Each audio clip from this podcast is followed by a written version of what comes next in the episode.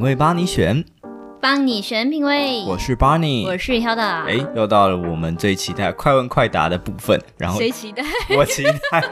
然后我们这次要问一个外国人，然后所以我很期待他会不会给我们一些很特别的一个回复。然后 Harry，我们这边准备了十个快问快答的问题，然后你想到就回答就好，然后不用特别有什么另外的想法。对，因为是快问快答，所以最好一听到题目就立刻回答。好，准备好了吗？好，好，那第一题来了，喜欢咖啡还是茶？茶。啊，最喜欢的台湾料理是牛肉面。那觉得创业最辛苦的是哪一个阶段？继续。继续维持下去哦。OK，那如果可以跟一个名人一起吃晚餐，你会想跟谁一起？为什么？没有，没有，不想，我想一个人吃饭。大家不要来吵我。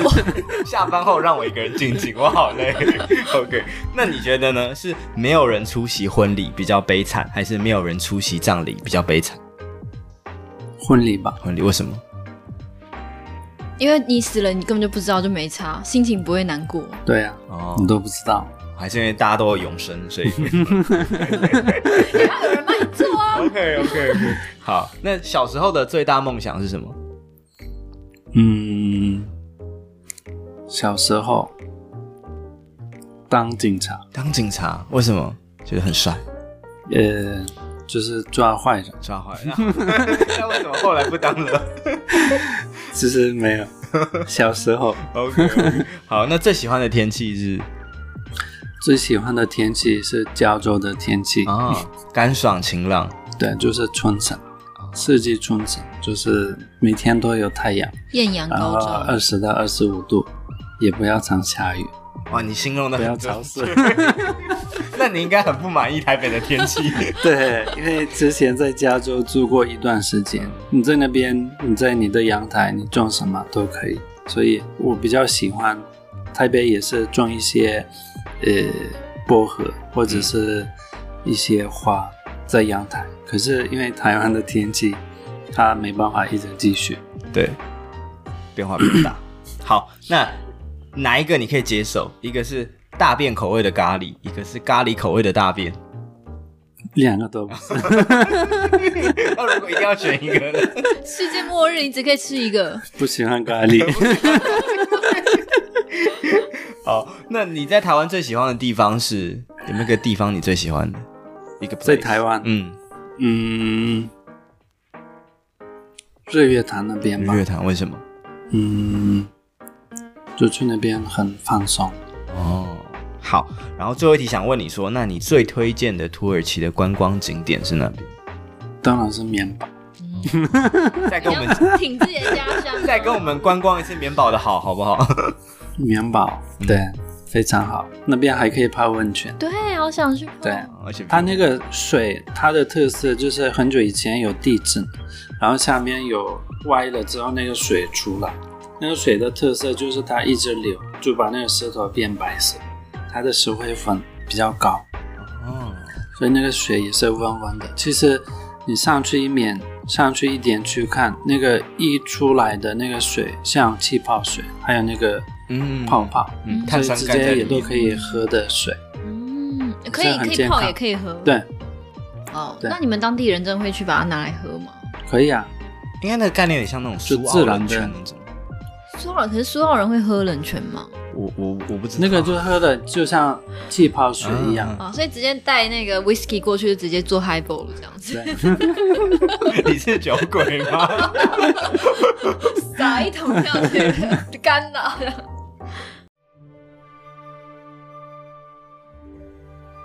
二零二二台北大师新秀音乐节 TMF，台湾规模最大大师音乐营。来自全球最高水准音乐家齐聚一堂，在台湾演奏出最闪耀的火花。小提琴家林昭亮创办的音乐节进入第四届，年轻学员们在顶尖大师的指引之下，将携手于八月六号至十四号于台北、台中、高雄巡演。票券于六月二十五号在 Open Six 热烈开卖。目睹大师风采就等这一次。详细活动资讯请见节目资讯栏连接。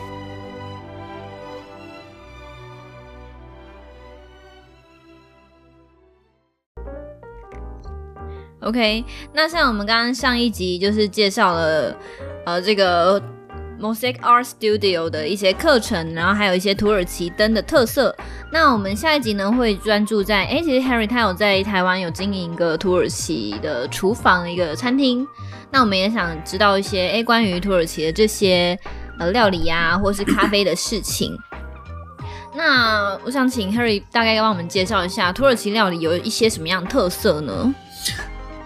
土耳其料理就是很多人一听完之后就是土耳其烤肉，嗯，那我们去土耳其的人也知道，我们土耳其人比较喜欢吃羊肉，嗯，那我们就把它烤，烤完之后就吃，然后大家都知道的是旋转烤肉，嗯、沙威玛，对对对，类似沙威玛那种，它在欧洲很流行，那也是欧洲人的快餐。就那边的麦当劳，然后我们还有类似披萨那种的烤饼，也是比一般的披萨，它饼皮会更薄，然后上面的料也是跟披萨不一样，也比披萨很好吃，也不会吃了就胖。然后呃。其实我们土耳其有一个地方叫 Gaziantep，它是在土耳其的东部。其实我们土耳其有八十一个城市，我们每一个城市有一些菜很有名，比如说我们这边有两三道很有名，我们旁边城市那边很有名。可是我们东部有一个城市叫 Gaziantep，它的不是几种菜很有名。它的整个厨房都非常有名，不管是它的早餐、午餐、晚餐烤肉，还有它的甜点，都非常的，呃，都非常的有名。那我们土耳其也很多人知道，那边的人很爱吃烤肉，很爱吃甜点。土耳其很多比较大的品牌，甜点品牌都是从那个城市出来的。所以，我们不管是早餐，听到听到的人也会知道，土耳其早餐是非常的丰富。那我们午餐就一般的快餐，就吃沙威玛那种。那晚餐，我们有很多素的，用橄榄油做的很多蔬菜的菜，还有很多烤肉的，还有很多炖的，就是你要等五个小时、七个小时才可以做出来很多种烤肉。其实，波呃，世界三大厨房就是中国、法国跟土耳其厨房。嗯，那可是像土耳其这么这么大的一个地方啊，那因为刚刚 Harry 讲了很多特色的料理，那我想知道说，比如说你刚刚讲到说，呃，东部的城市有一个很有名的一个厨房，那比如说东部、西部、南部、北部，他们本身的料理是不是有有一些差异？有。很大的差异。比如说北部，它是靠黑海，那那边有。鱼的，就是很多。那东部吃肉比较多，那我们西部呢，吃蔬菜比较多。那北部那个南部也是靠爱琴海那边，也是吃鱼，也是比较多，所以它不只是四个东南西北，它每一个城市都有不一样的呃吃的东西。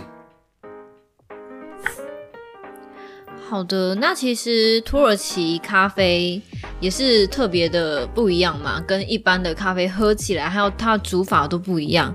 那土耳其咖啡的部分，其实土耳其咖啡，其实我们因为我们欧洲跟亚洲的中间嘛，那最开始也是土耳其人把这个阿拉伯的咖啡介绍给欧洲的部分，所以最开始的咖啡店、咖啡厅是在土耳其。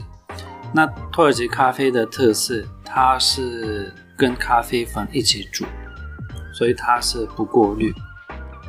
所以你喝完之后才可以算，才可以占卜。那其他的咖啡就是黑咖啡，都是那种过滤的。可是我们土耳其就是跟它的咖啡渣一起。那我们土耳其咖啡也是代表友谊的存在，所以我们土耳其人，我们土耳其咖啡通常不会我自己来，我喝就是喝一杯土耳其咖啡。我们通常是跟朋友聊天，还是跟他见面，我们才会喝这个土耳其咖啡。所以我们也有一句俗话：一杯土耳其咖啡，友谊四十年。嗯，所以你喝别人的一杯咖啡，你要跟他友情要达到四十年。有这样的交情的人，我才会约你去喝咖啡的意思啊，不然就是我自己一个人去喝一个 Americano 就好了。对，突然觉得在台湾喝咖啡好像很随便。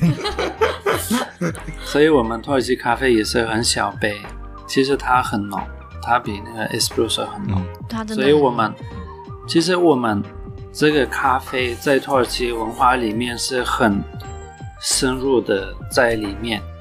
为什么？因为我们。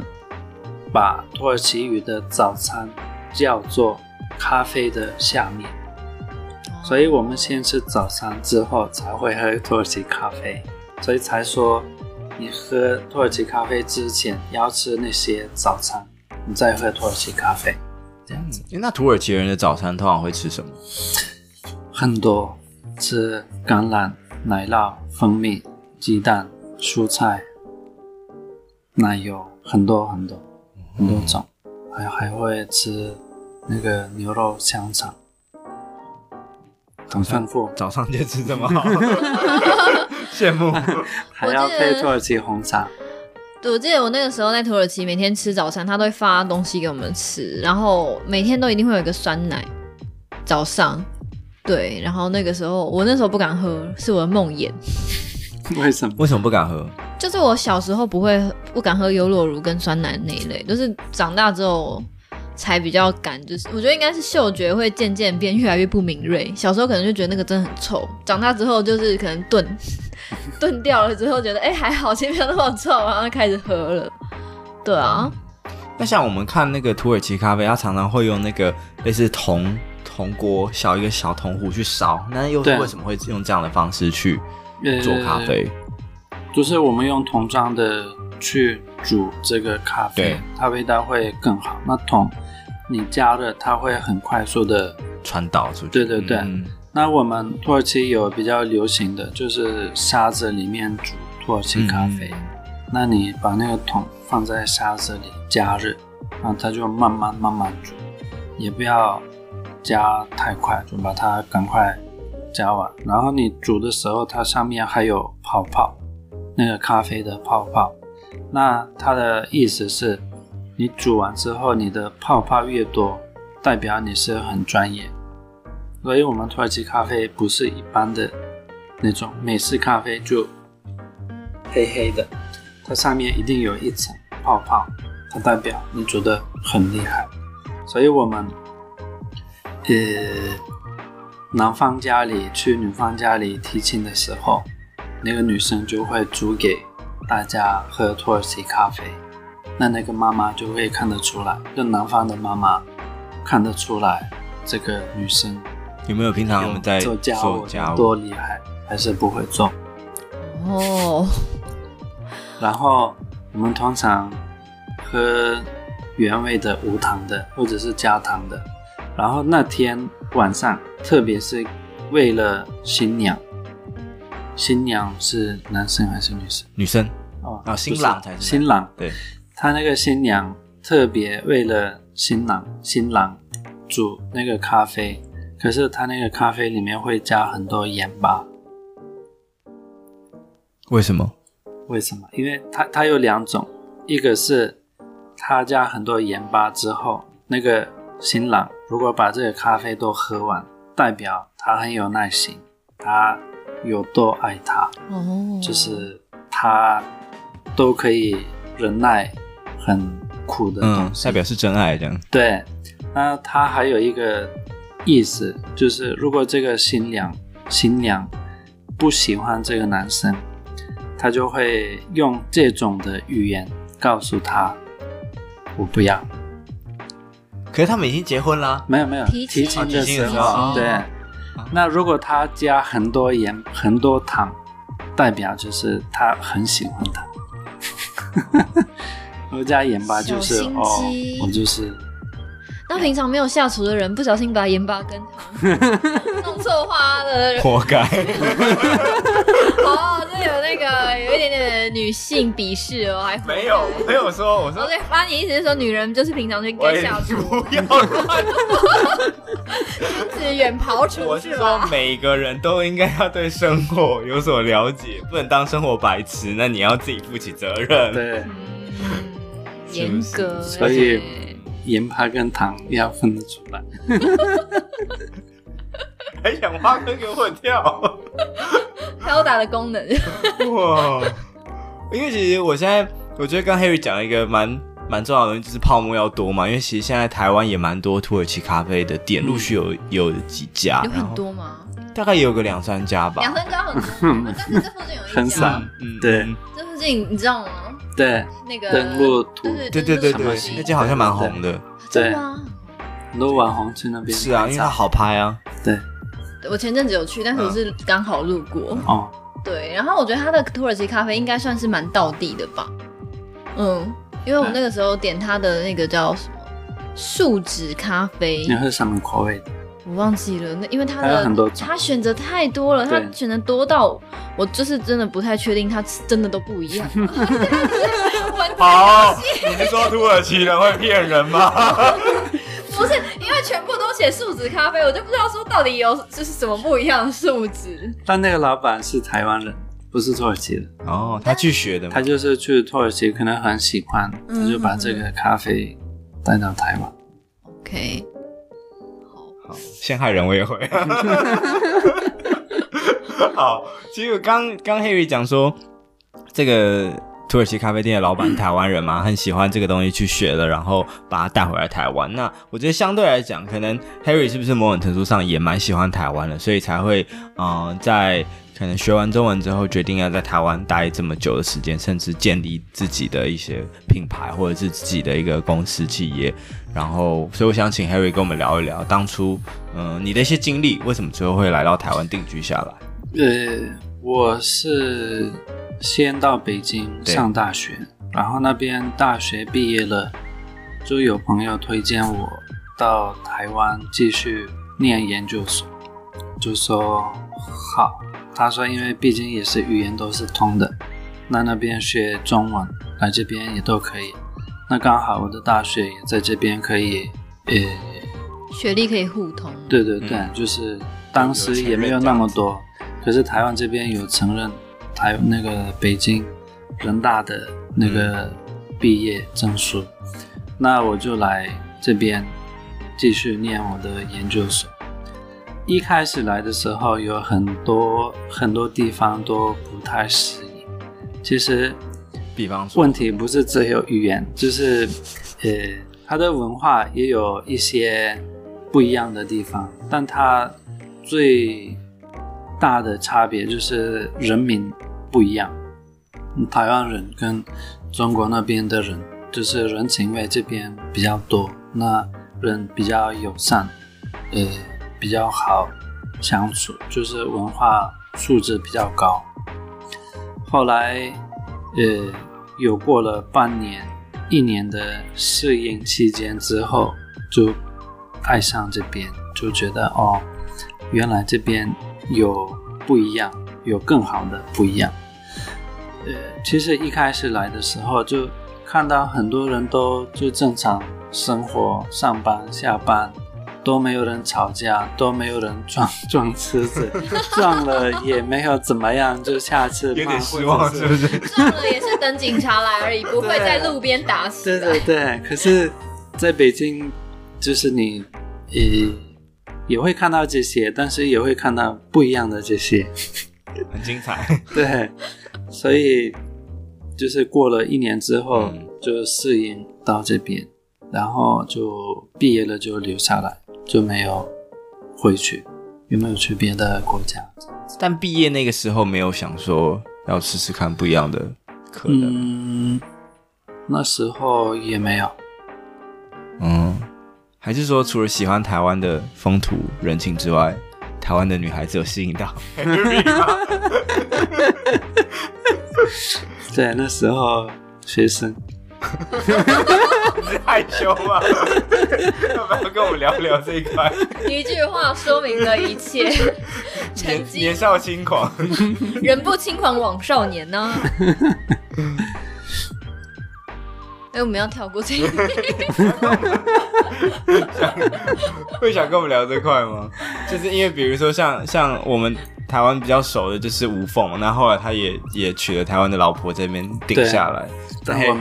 有想有想过这这个吗？没有，应该就是文化差异，文化差异很大，嗯，就没有想过，所以还是会想要找文化比较相近的。对，哦。了解，那你觉得说文化上有什么样比较大的差异？是你觉得可能思维上不太一样的？其实大致上是都是一样的东西，嗯，只是仪式方面会不一样，那思维方面也会有一些不一样。其实我觉得像是。很多东西，譬如说食衣住行，虽然说来到台湾也可以适应，可是更多的是那种深层的内在的，你真的生活的时候，譬如说呃宗教啊，对吧？然后或者是我觉得最后还是回到价值观呐。对，嗯、因为呃，毕竟你二十年、三十年，你有一个背景，你有一个教育背景，还有文化背景，还有家庭、父母。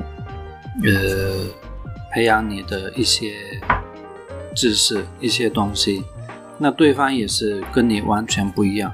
那你三十年都已经成为你的习惯性，那你很难去把它改变。嗯，那你要适应把它改变，你也到时候不知道你是这个还是那个，都都分不清楚 是哪一边的。嗯，那对方也也会牺牲很多东西，所以。就一开始就放弃，不要开始就不会有结束，怎么这么悲伤？从一开始就觉得，如果如果要画，就是在台湾的土耳其人嘛，这样子。对。可是如果现在再回到土耳其，是不是也会觉得土耳其有一点陌生嘛？因为毕竟你也离开了这么久。会，因为离开很久，所以现在回回土耳其也很难找。高中的，呃，那时候的同学，嗯，可能大部分都是去别的城市，或者是去别的国家，都做不同的工作类型，就很难去跟他们聚在一起。那你这边，他们那边也是很很难去找同样的话题跟他聊。嗯，Harry 在台湾定居应该有七年了吗？对，有七八年了。嗯，那虽然台湾的生活很便利，可是以一个外国人的角度来说，你觉得在台湾生活上有没有什么让你觉得比较困难或不方便的地方？嗯，其实方便性是非常高，嗯，很方便。但因为毕竟是外国人，对，可能有一些呃规定，或者是有一些政策上面会遇到一些问题。嗯，就是你。做什么？然后你的就是对方的回答，你是外国人，你就不行。比如说很多人，我们这个是艺术性的东西嘛，那很多人问可不可以收一番卷？嗯，我说不好意思，我们不会，我们不可以，不会收，不能。他说为什么？我说因为我有申请，然后对方的回应是说，因为负责人是外国人，所以我们没办法收一番卷。所以我也觉得很难去理解。那这个东西公司是台湾的，那只要负责人是外国人，那这个一番券为什么不能用在这个上面？嗯，因为也是用在台湾的人民身上。对啊，对，没错。国旅券或者是一番券，就很多很多。呃，其实台湾人很友善，但是台湾的一些政策对外国人很不友善。嗯。那你觉得可以从哪一些方面去做改善？呃，应该是让政府的人更深入的去了解在台湾的外国人的生活，了解他们在台湾的遇到的困难、遇到的问题，然后就一步一步去解决这些问题。比如说，我们刚过了疫情，那疫情的时候，台湾人就收很多呃补助，或者是一些税金的暖环，就是你半年，OK，你一年可以缴，就给你分。可是对外国人开的公司，一点都没有变化，就是完全跟之前一样。可是疫情，你也有疫情，我也有疫情，嗯、那你。没办法继续，政府可以补助你。那我没办法继续，我就不继续了，就把它关掉。可是这个我让我觉得很惊讶，为什么？因为台湾政府很重视这个国际性、国际化的东西。那你在疫情困难的时候，你对外国人是这样子，那他们呃之后怎么会去相信你来这边发展？因为你，OK，我们是好朋友，那我们遇到问题，我们就要一起克服这个困难。可是你在这个疫情的时候没有去帮助，那就是有这个信任问题，就是你要不要帮助我？这样子。了解，所以等于是说，嗯，不能只是重视台湾的一些国际形象，而是说你的一些配套措施啊，然后，嗯。基础设备啊，这些应应措施应该把它做好，还不是很完美。不是说没有，就是还是有一些空间可以去改进。也就是说，不是很在乎补助多少。可是，呃，你今天你补助给大家五千块或者是一万块，这个对于我来讲可能是没多少钱。可是这个态度代表你对我的看法。嗯。就是你，我把你当外人。对，对，就像我们平常在说，呃，渣男的话，就是我平常都说爱你爱你，可是遇到困难的时候呢，他就是哎，你不要接近我那种感觉，对吧？对，也有可能是渣女啊。我们要注重性别平权哦，Hilda。我们是一个很重视政治正确的节目。对不起，因为 Hilda 平常只有可能遇到渣男，比较没有可能遇到渣女的部分。OK，那最后想问一下 Harry，嗯，对于不管是 Mosaic 还是说在台湾，接下来你有什么样的规划或者是计划吗？呃，就是把我们中心出发点是土耳其文化，嗯，那我们可能就是也有一些规划，就把整个国外的一些手工艺品介绍给台湾人，就是开那种大家都一起。学习一起手做的一个空间，所以会希望把这个空间更扩大，或者是扩充它的内容。对对对，嗯，不只是一个土耳其的，就是包括全部地方的，不管是外国人还是台湾人都可以来。嗯，你觉得除了这种手做的 workshop 之外，大家可以怎么样再更深入的去了解一个文化？呃，当然是去当地感受。嗯，可是现在疫情，我不知道还有几年都不能出国。那现在有 VR 或者是其他的，但是最接近的就是你把当地同样的东西带来台湾，让台湾人去体验这个东西。我觉得基本上是 OK 的。嗯，了解。现在现在土耳其的疫情也还好吗？呃，土耳其的疫情，我们觉得还好。但如果台湾人看土耳其的疫情，可能没有希望了，因为我们的看法可能不一样。比如说台湾最近这样子增长，OK，你确诊，那大家都打了两个、三个疫苗，那通常我们也可能已经确诊就。小感冒就过了。那现在很多国家打把这个隔离都把它 cut 掉，就把它取消，你出国都 OK。可是台湾现在不知道为什么就增长一点，就大家都觉得很害怕的样子。要封要封国境了。对呀、啊，不知道为什么这么怕。可是这个就是一般流感、一般感冒一样。嗯。嗯感冒咳嗽 就 OK 了，就过了。嗯，了解。好，我们今天非常谢谢 Harry 的一些分享，然后不管是对于他成立这个 R Studio 相关一些品牌理念，或者是啊土耳其更多的一些风土民情啊，包括饮食文化等等，还有他为什么最后会选择台湾作为他的落脚地。然后我觉得我们可以从整个访谈过程中发现说，嗯，Harry 其实很用心在生活在台湾这块土地上，然后他对于很多的事情也非常的嗯了解掌握。然后我觉得这个是大家可以去学习的一个地方，然后嗯，也不要只是因为说一个人的外表去评判他，或者是帮他贴上一个标签。然后也希望说 Harry 在台湾这块土地能够继续好好的发展。那如果大家之后对于土耳其的文化有兴趣的话，也可以来到东门的这个 Mosaic Art Studio，然后多看看，然后体验他们的课程。那如果喜欢这个节目的话，就记得订阅我们，然后我们就每周三的晚上七点见喽。那今天谢谢 Harry 帮我们分享了那么多跟土耳其有关的文化还有知识。那今天我们有跟这个 Mosaic Art Studio 做一个合作，他有给我们听众专属非常好的优惠哦。没错，我们会在 IG 抽出两名免费体验这个课程的名额，然后最后我们还抽出五名百元的课程折价券。那详情就见我们的 IG 喽，Barney's Talk B A R N E Y S T A OK，上面抽奖喽。没错，要记得分享到社群。那我们下次再见喽，大家再见，拜拜，拜拜。